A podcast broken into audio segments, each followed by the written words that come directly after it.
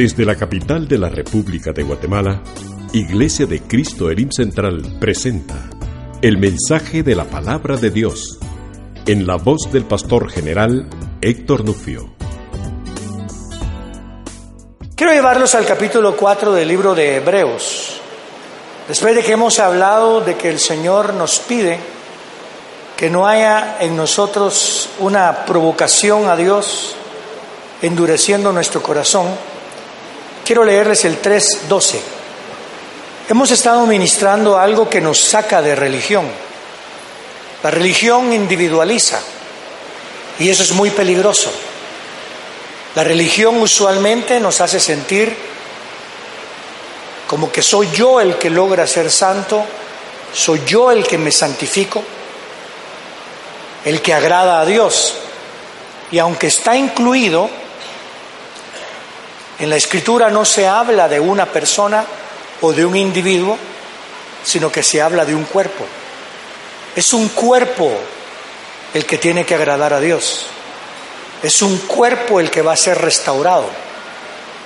Entonces quiero que usted vaya saliendo de religión, yo quiero salir de religión y comencemos a pensar en cuántos que estamos aquí necesitamos, necesitamos ser restaurados. ¿Cuántos de nosotros venimos hoy y decimos, Señor, yo necesito santificarnos con el hermano que está a la par?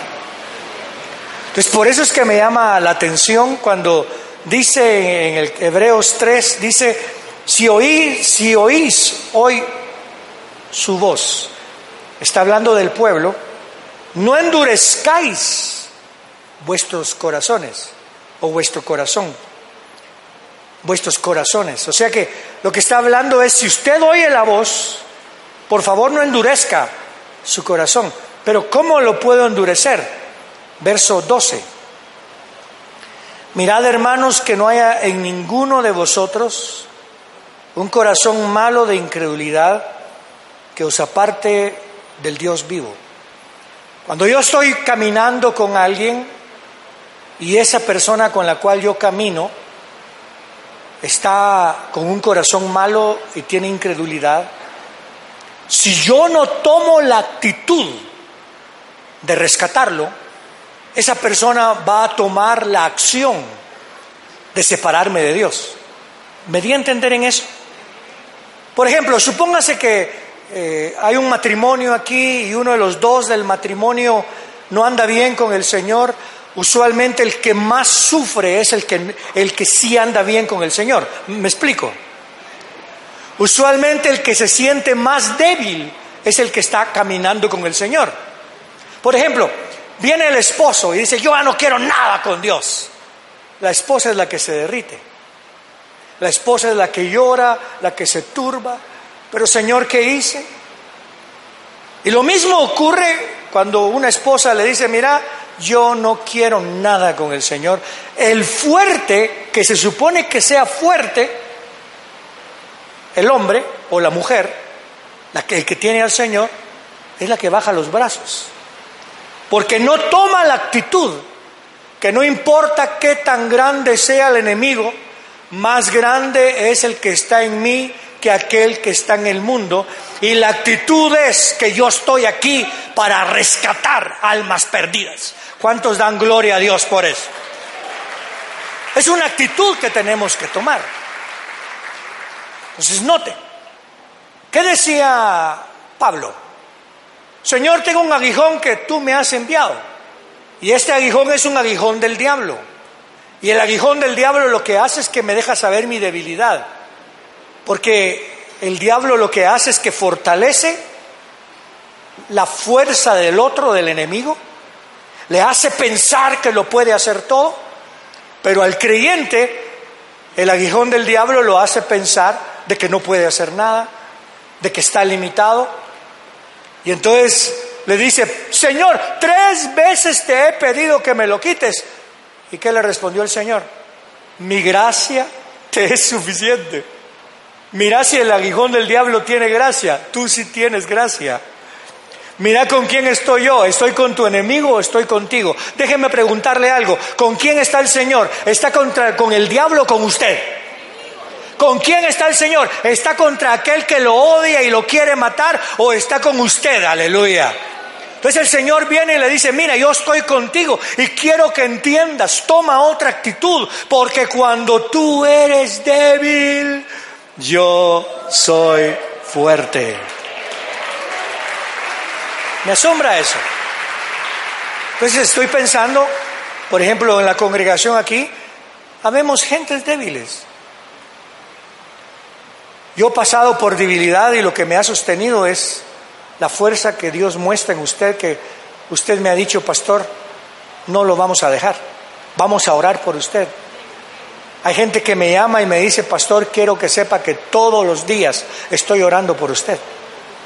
Yo sé que esas personas ya tienen la mentalidad que no importa que yo sea pastor, yo tengo debilidad y que usted tiene la, la, responsabilidad delante de Dios de rescatarme, pero yo también tomo la misma responsabilidad. Yo veo a personas que vienen conmigo y me dicen, pastor, estoy enfermo, ahorita un niño se tuvo que ir al hospital, Señor, estoy enfermo, pastor, estoy pasando por esto, estoy pasando por esta situación, ¿y qué es lo que tenemos que hacer? Hey, para eso estamos, para eso estamos para pelear la buena batalla de la fe. Y la actitud nuestra no tiene que ser, miren, miremos que no haya en ninguno de vosotros un corazón malo de incredulidad, mejor échenlos, mejor.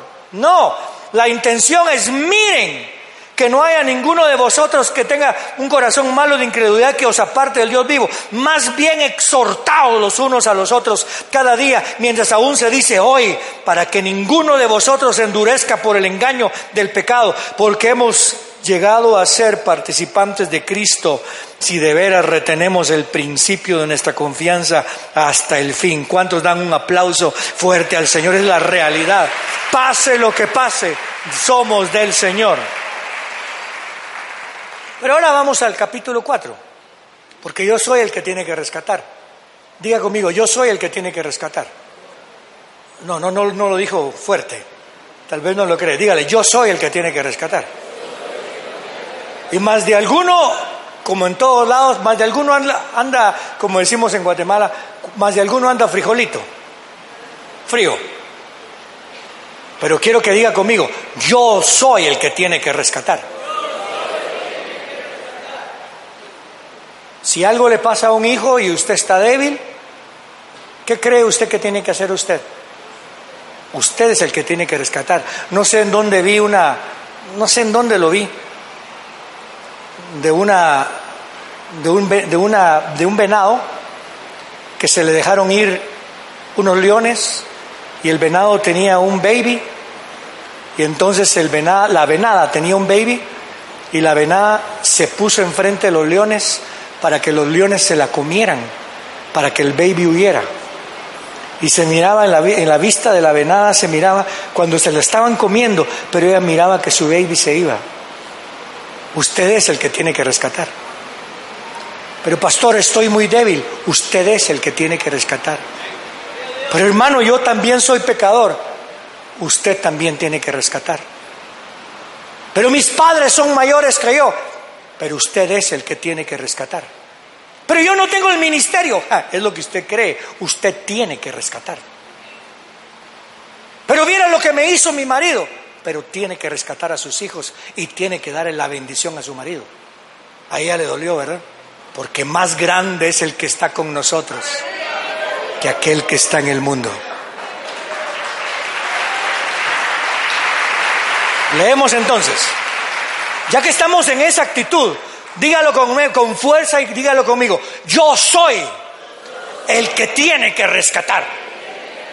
Muy bien. Entonces voy a aprender cómo hacerlo. Temamos, pues, mientras permanezca la promesa de entrar en su reposo, no sea que alguno de vosotros parezca quedarse atrás. La palabra temer eh, se podría aplicar a temer a Jehová, o temer de Jehová. El temor de Jehová es diferente del temor a Jehová. El temor a Jehová te aleja de Dios, el temor de Jehová te acerca. Pero no estamos hablando de ese temor aquí, sino que está hablando del temor humano, como que quien, como quien dice, si hay algo hay que si hay, hay, si hay algo a lo cual le tienen que temer es a esto. A mí me ha, me ha pasado unas cosas ahora, eh, me, me, quedo un ratito en un cuarto y pasaron unas cosas ahí meras feas y en ese cuarto yo, yo, yo sentí temor por un momento, pero después dije, pero ¿qué es el temor? Por eso dice, temamos. Supóngase que alguien viene y lo amenaza con alguien. ¿A quién le tiene que temer? ¿A la amenaza primero o a Dios? Porque aquí lo que está diciendo es, van a tener un montón de situaciones en su vida que van a tratar de hacerlo sentir que anda mal, que se tiene que morir, que esto y que lo otro. Disculpe, témale más a desagradar a Dios. ¿Aló? Hay cosas que me, que me mantienen en temor, pero mi temor tiene que ser primordialmente a alejarme del Señor. Mi temor tiene que ser primordialmente a no agradarle a aquel que me amó desde antes de la fundación del mundo y que dio a su Hijo unigénito para que todo aquel que en Él crea no se pierda, mas tenga vida eterna. Temamos pues yo tengo temor por mi hijo, tengo temor por mi hija, tengo temor por mi nieto, tengo temor por mi nieta, tengo temor, así dígalo, tengo temor por mi esposo, tengo temor por mi esposa, tenemos temor por toda nuestra familia de que ocurra esto y que lo otro, pero que el temor que más le afecte sea el que no le agrademos a Jehová. Cantidad de personas que ha venido a platicar conmigo me, me bendice, pero me desafía. Hay mucho que hacer, hermano. Hay mucho que tenemos que hacer. Y entran temores. Y a veces los temores te hacen bajar la guardia. Y los temores te hacen pensar, esto es muy grande para mí. Que tu temor no sea eso, sino que tu temor sea que éste se aleje de Dios, se muera sin Dios. Yo voy a luchar para rescatarlo tenemos que rescatar. Por eso dice, temamos pues mientras permanece aún la promesa, porque la promesa está y Dios cumple de entrar en su reposo, no sea que alguno de vosotros parezca quedarse atrás. Mi temor es que alguien se quede atrás. ¿Me escuchó? Yo quiero despertar en cada uno de nosotros ese temor. Tengamos temor de que alguien se quede atrás. Porque lo, que decimos, bueno, no quiere, no quiere, que se vaya al infierno, pues que se muera. ¿Usted cree que esa actitud es la que tenía Cristo con usted? Yo le soy sincero, yo no recibí al Señor y no me hice discípulo de Jesús la primera vez que yo escuché de Él. Es más, yo tuve rechazo, no a Jesús, sino que como mi mente era religiosa, tenía rechazo a esa situación. Después me di cuenta que aunque usted y yo hubiéramos tenido rechazo, Él nunca nos rechazó. ¿Está viendo? Sigamos leyendo lo que dice aquí. Porque también a nosotros como a ellos nos han sido anunciadas las buenas nuevas, pero a ellos, refiriéndose a Israel en el desierto, que no creyeron, de nada aprovechó oír la palabra porque no se identificaron por fe con los que la obedecieron. Oiga bien, no se identificaron con fe con los que la obedecieron. Otras versiones dice porque no fue acompañada con fe en los que oyeron. Y lo que significa la palabra fe, en el, en el hebreo la palabra fe no existe en sí como nosotros lo entendemos. En el hebreo la palabra fe es fidelidad. Y fidelidad es que vayas a hacer lo que Dios te mandó a hacer. ¿Me explico? Es que le agrades. Lo que, lo que realmente le agrada a Dios es la fidelidad. Y la fidelidad no existe si no hay un agradecimiento a entender lo que Dios hizo por ti. Solamente comienza a ver lo que Dios hizo por ti. Y te vas a dar cuenta que necesitas de ser agradecido. Y una vez eres agradecido, eres fiel. Pero sin agradecimiento vas a hacer las cosas por rutina.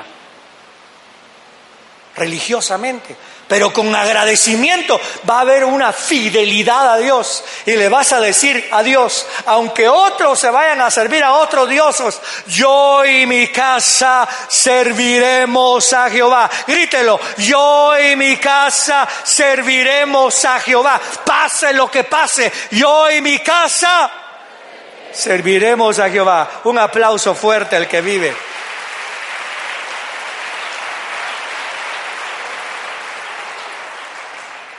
La palabra identificar. Aquí hay varias palabras que quiero que veamos. Primero, veamos que permanece la, permanezca la promesa de entrar en su reposo. La palabra promesa es algo que no se da, Dios no la da eh, con palabras de decir, mira, yo te lo prometo, pero si cumples con esto. El pacto no es entre Dios y yo, el pacto lo inicia Dios y es entre Dios y Jesús. Ok. Pero Israel no entró a la tierra prometida, e-, es cierto, pensamos nosotros. Israel pecó y por eso no entró a la tierra prometida. Disculpa, Israel sí entró a la tierra prometida. Los que no entraron fueron los que salieron de Egipto y los mayores de 20 años murieron en el desierto y Moisés no entró, pero Israel sí entró, el cuerpo sí entró. Tan tremendo es el pacto que hasta los huesos de José regresaron a la tierra prometida. Entonces quiero que entienda, la promesa es inquebrantable, créale, y la promesa usted la va a disfrutar, porque aunque no la veamos, sabemos y le creemos al que habló. Abraham no creyó las palabras que Dios le dijo primero. Abraham primero le creyó a Dios lo que le había dicho. Y eso es lo que tenemos que hacer nosotros, creerle a Dios. ¿De cuántos le creen a Dios? Muy bien. Esa es la palabra promesa, es incondicional. Segundo, la otra palabra que me llama la atención es la palabra reposo. En el hebreo es sabbath pero hay otras palabras también que significan reposo. Y la palabra reposo significa algo, significa dejar de laborar, significa terminar de laborar, también significa callarse, ya no hablar. Fíjese qué curioso. ¿Por qué Dios se cayó? ¿Y por qué reposó? ¿Se cansó? No. Lo que sucede es que dejó de hablar, en creación y comenzó a hablar en relación. Porque Dios nunca ha dejado de hablar. Usted ya es una nueva creación en Cristo, pero no queda en el pasado. No, sé si me explico. Yo recibí al Señor, me convertí a Jesús en 1979. Yo, la verdad, es que en 1979 inicié el proceso de transformación en el nombre del Señor Jesucristo, porque ahí me convertí a Jesús y me le dije quiero ser su discípulo, pero después vino el Señor y me enseñó lo que era el bautismo en agua, lo que era el bautismo en el Espíritu Santo y después me llamó a servirle. He pasado por valle de sombra de muerte, pero Jehová es mi pastor y nada me faltará. He pasado por subes y por bajas. Usted ha pasado por sube y bajas, pero siempre ha sido formado a la imagen de aquel que habló para crearlo pero que ahora habla para edificarlo. Gloria al nombre del Señor. De eso se trata. Desde el día que nos convertimos. Aquí hay personas que hace 40, 50 años se convirtieron a Jesús. Y si yo les pregunto, y entonces desde hace 50 años usted no peca. Aló, si alguien dice, yo no peco, dice la escritura, mentiroso es y hace mentiroso a Dios. Pero si peca, confiese su pecado, porque Él es, ¿qué? Fiel y justo. Fiel para perdonarle su pecado y justo para limpiarlo de toda iniquidad. Es un proceso. Entonces la promesa ya está hecha. Al descanso tengo que entrar. Pero el descanso está en Jesús. El descanso no es dejar de trabajar Abraham, perdón, Adán no dejó de trabajar. El que descansó fue Dios y, Abraham, y Adán tenía que ir a cultivar la tierra, tenía que ir a sembrar, tenía que ir a cortar, tenía que comer, pero lo hacía en el reposo de Dios. Estaba haciéndolo en el sentido de que todo lo produce Dios y fuera de Dios nada vale, pero en Dios todo le es agradable. ¿Sabía que yo puedo sufrir en el reposo de Dios? Es lindo. ¿Sabía que usted puede sufrir en el reposo de Dios? Puede morir en el reposo de Dios. Puede pasar por valle de sombra de muerte en el reposo de Dios. Hubo un hombre que se llamaba José, que estuvo en la cárcel en el reposo de Dios. Y créame, no ha de haber sido fácil. Estar en una cárcel no es fácil. Pablo y Bernabé estuvieron en una cárcel en el reposo de Dios pero era el reposo de Dios, que era su voluntad, era el agradarle. Él tiene un propósito. Eso choca con nuestra mente. Pero cuidado entra en su corazón un espíritu de incredulidad. Si Dios es real, ¿por qué me pasa esto?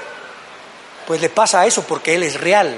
Y Él dijo que si usted muere, aunque usted muera, vive para siempre y su palabra se va a cumplir. ¿Estamos de acuerdo en eso? Entonces, vemos la palabra promesa, vemos la palabra de reposo, pero la palabra entrar, ¿qué significa?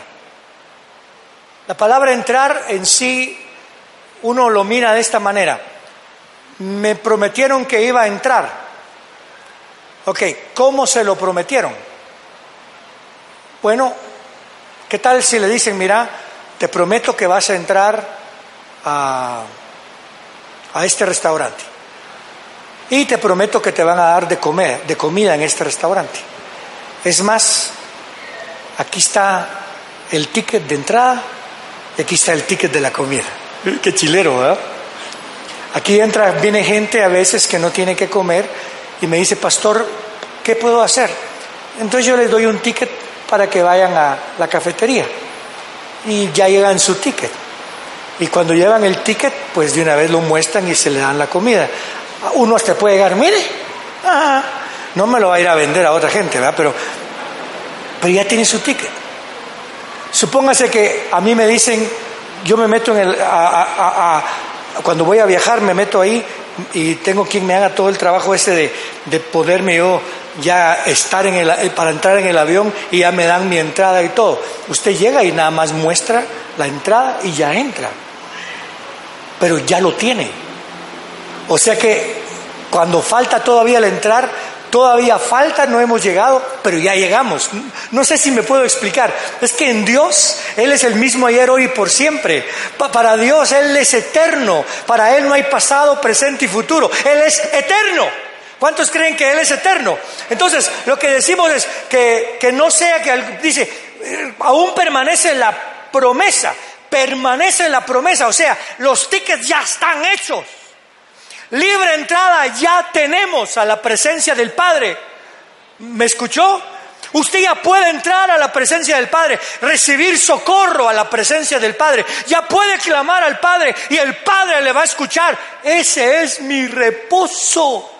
Mi reposo es que pase por lo que yo pase. Tengo a mi Padre que está en los cielos al cual yo le puedo agradar porque Cristo ya murió por mí en la cruz del Calvario. Démosle gloria al que vive, aleluya.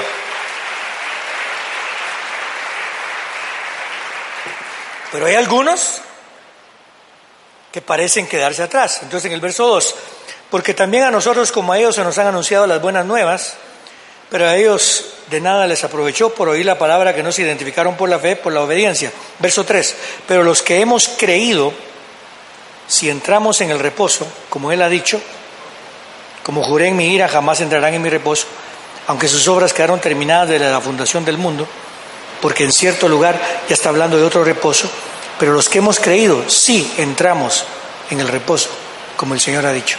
Entonces aquí es donde viene la situación Yo he visto, yo he tenido familiares que no conocen al Señor. Y hemos tenido familiares que no quieren nada con el Señor.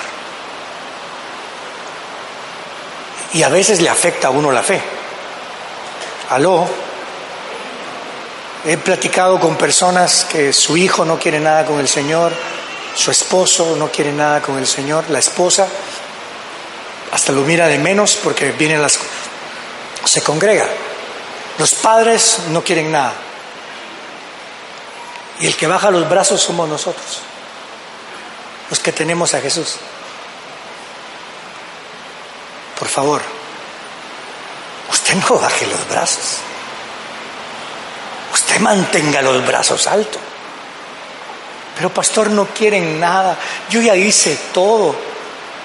¿Ya sembraste? Sí, pastor, ya hice todo. Hey, solo te falta perseverar. Dígale a su vecino, te falta perseverar. Ahora pregúntele, ¿y hasta cuándo? Hasta la muerte. ¿Me explico? Porque uno dice, le doy 20 días para que algo le pase, le doy un mes para que algo le pase. No, le doy toda mi vida, toda mi vida. ¿Cuánto tiempo le da a su hijo para que cambie? Toda su vida. Y cuando usted muera, pues sigo dándole mi vida. ¿Por qué?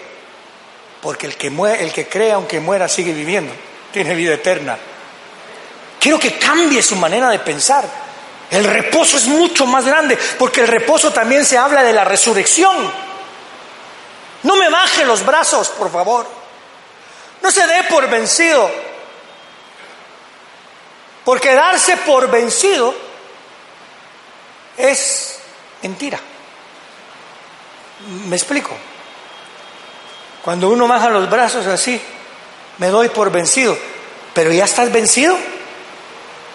No, pero me doy por vencido, es, lo que quiere decir. ¿Sabía usted eso? Es lo que quiere decir. Me doy por vencido como que ya estuviera vencido. Pero ¿quién te venció? El diablo me venció, pero si te venció a vos tuvo que vencer la, resurrección del Señor. ¿Venció la resurrección? No. ¿Venció la muerte? Tampoco. ¿Venció, ¿Venció el hecho de que Él vuelve? No, no puede. Entonces usted no se haga la brocha. ¿Me explico? Me doy por vencido. La única forma en que Israel se daba por vencido es cuando tomaron a la ciudad de Ai. ¿Se acuerda? Que dice que llegaron a la ciudad y entonces cuando llegaron a la ciudad los de Ai los atacaron, entonces Israel salió corriendo para otro lado y todas las tropas de Ai salieron corriendo detrás de ellos porque dijeron al fin los vencimos y que si lo Israel había puesto del otro lado a otras tropas y cuando salieron las tropas de la ciudad, las tropas israelitas se metieron a Ai, tomaron la ciudad, la, la quemaron, ¿por qué? Porque el que los había metido a la tierra prometida era más grande que los dioses que estaban en esa tierra, aleluya. Quiero que entienda, más grande es el que está en usted que aquel que está en el mundo. Le damos gloria al que vive. Es más grande. Dígale a su vecino, es más grande.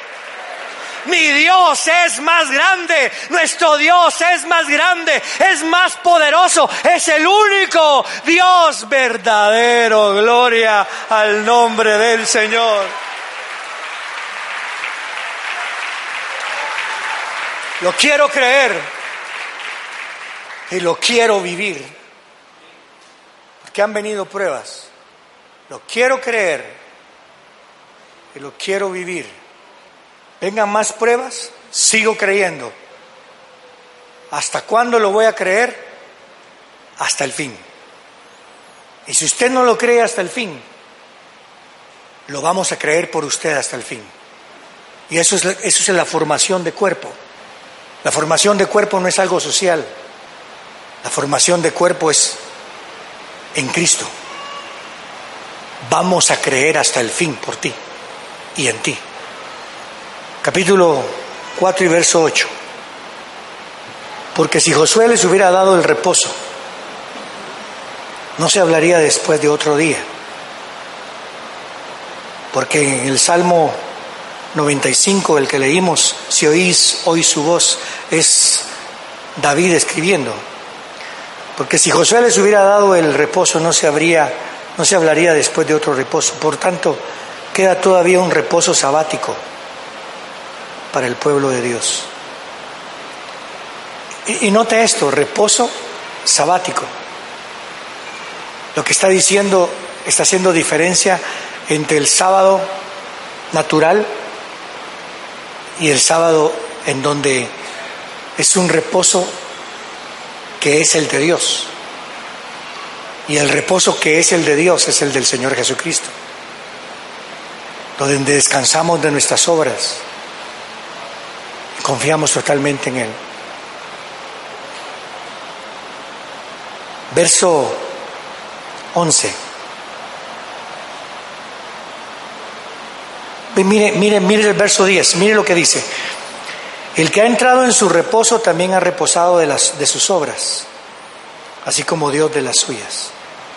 Usted tiene que reposar en el reposo, descansando de sus obras. Pero note el verso 11. Hagamos pues todo esfuerzo, como que contradice. Si yo descanso de mis obras, ¿cómo hago un esfuerzo para entrar en aquel reposo? Porque el esfuerzo no es por mí, sino que el esfuerzo es por otros. No sea que alguien caiga en el mismo ejemplo de desobediencia. Entonces la idea no es que yo tengo que hacer las obras. Toda mi vida ya cambió. Yo ya soy una nueva criatura. Pero tengo muchos en nuestra congregación por las cuales tenemos que pelear. Y el esfuerzo que vamos a hacer por ellos es creer por ellos para que Dios haga la misma obra. ¿Sabe una cosa?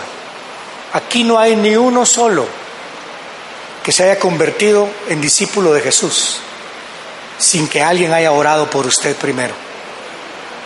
Usted dirá, pastor, por mí nadie oró. Cristo en la cruz del Calvario dijo que oró por usted y antes de entrar a la cruz del Calvario dijo, te pido por estos y por los que han de venir. O sea que alguien oró por usted. ¿Me escucha? Aquí tenemos una hermana que nosotros nos fuimos a, Estados Unidos con mi esposa eran vecinos con mi esposa y mi esposa siempre oraba por ella, Señor, que se convierta, que se convierta, que se convierta, pero no había comunicación, pero que se convierta. Y cuando venimos aquí, ya iba a una iglesia. Y entonces nos pusimos a platicar, ella oraba por nosotros y nosotros orábamos por ellos. Hay un montón de gente que ha estado orando por usted. Y aquí está. Y a veces somos tercos. Aló. Pero eso no detiene al Señor. El que comenzó la buena obra en vosotros no se va a detener sino hasta terminar. Ahora, pastor, pero yo me siento tan cargado, estoy tan triste, que me da vergüenza acercarme a Jesús, porque me cuesta creer. Entiendo, te entiendo. Hubo un hombre que tenía un hijo, que desde chico lo tiraba al fuego un demonio. ¿Se imaginan ustedes saber que tu hijo está endemoniado? Después lo tiraba al agua, pero eso no le evitó venir a Jesús.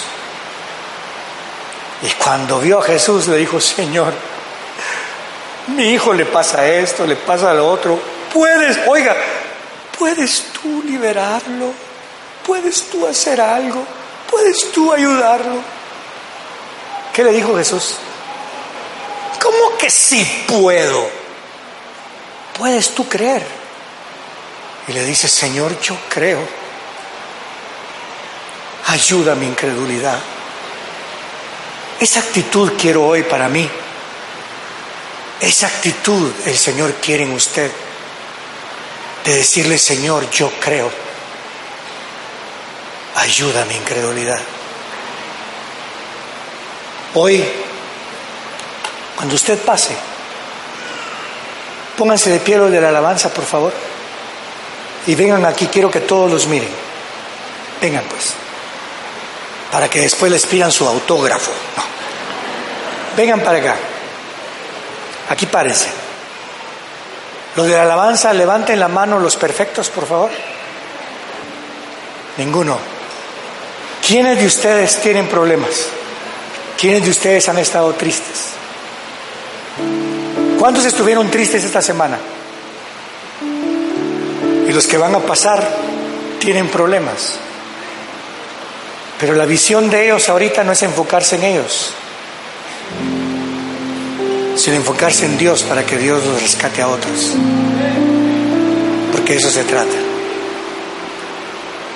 Los hermanos siervos, todos los que están trabajando, todos somos siervos, pero los que están aquí, pónganse de pie, por favor. Hermano Ethan, you, you have to come and pray for some people also, okay? I appreciate that. Pónganse de pie los jóvenes todos. Discipuladores, pónganse de pie. Todos los que sirven en el diaconado, pónganse de pie. Tenemos 2.200 servidores en esta iglesia. Todos los servidores, pónganse de pie. Todos los que sirven, pónganse de pie.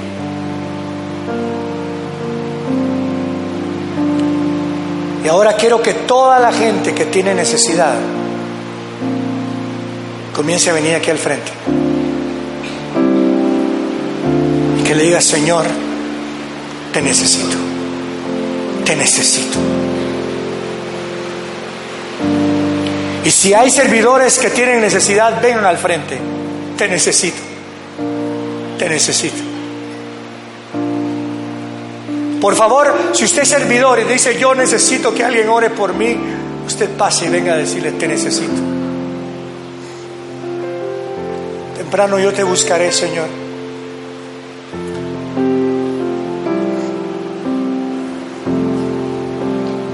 Venga aquí.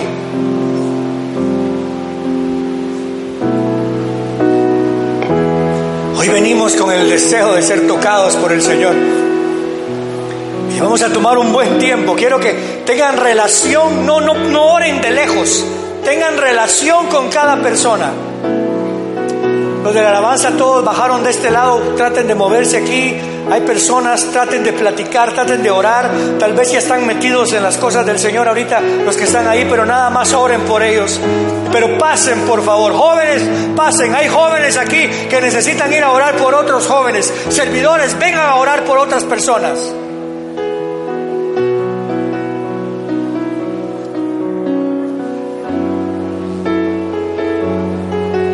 A orar. Un día usted me defendió una patoja. Dios lo va a usar, ahora lo va a defender en forma diferente.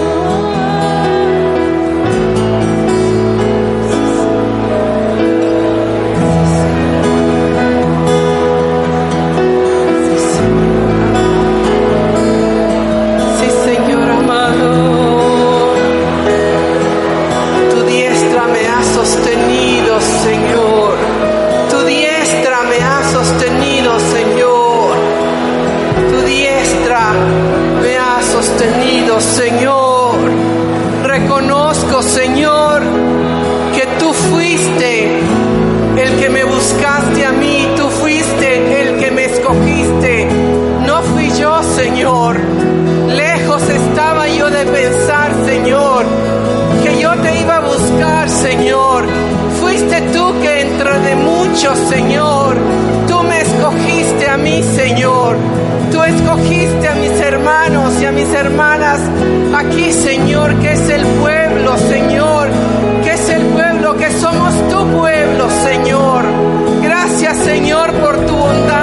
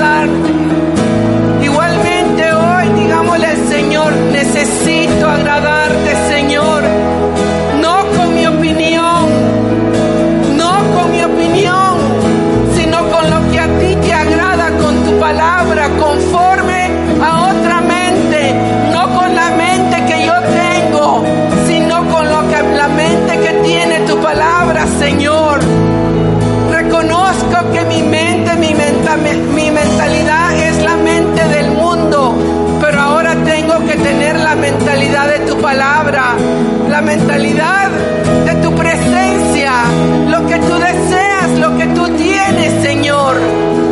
Yo quiero conocer ese mundo, Señor, el mundo de la luz, que todavía, todavía no lo conozco en total, Señor. Las promesas de tu palabra, Señor. Señor, lo que es no posible para mí, lo que es imposible para mí, todo es posible para ti, Señor.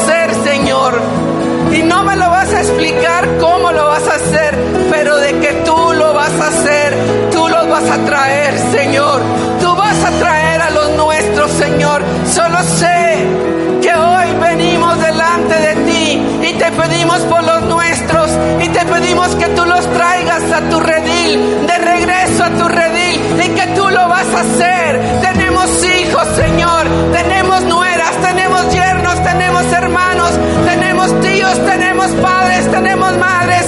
Señor, tráelos, tráelos a tus pies, tenemos seres amados, tráelos a tus pies. No sabemos cómo, pero tú lo vas a hacer, Señor, porque tú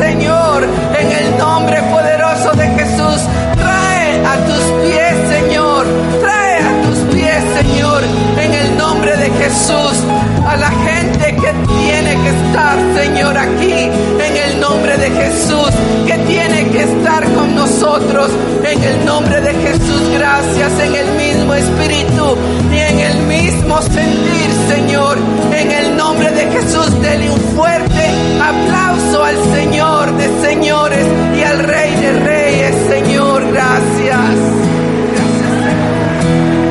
Mi socorro has sido tú. En la sombra de tus alas yo me gozaré. Mi alma está pegada a ti. Usted escuchó el mensaje de la palabra de Dios desde Iglesia de Cristo Elim Central en la capital de la República de Guatemala.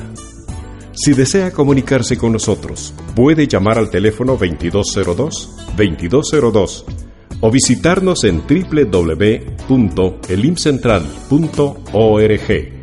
Muchas gracias por escucharnos. Que Dios le bendiga.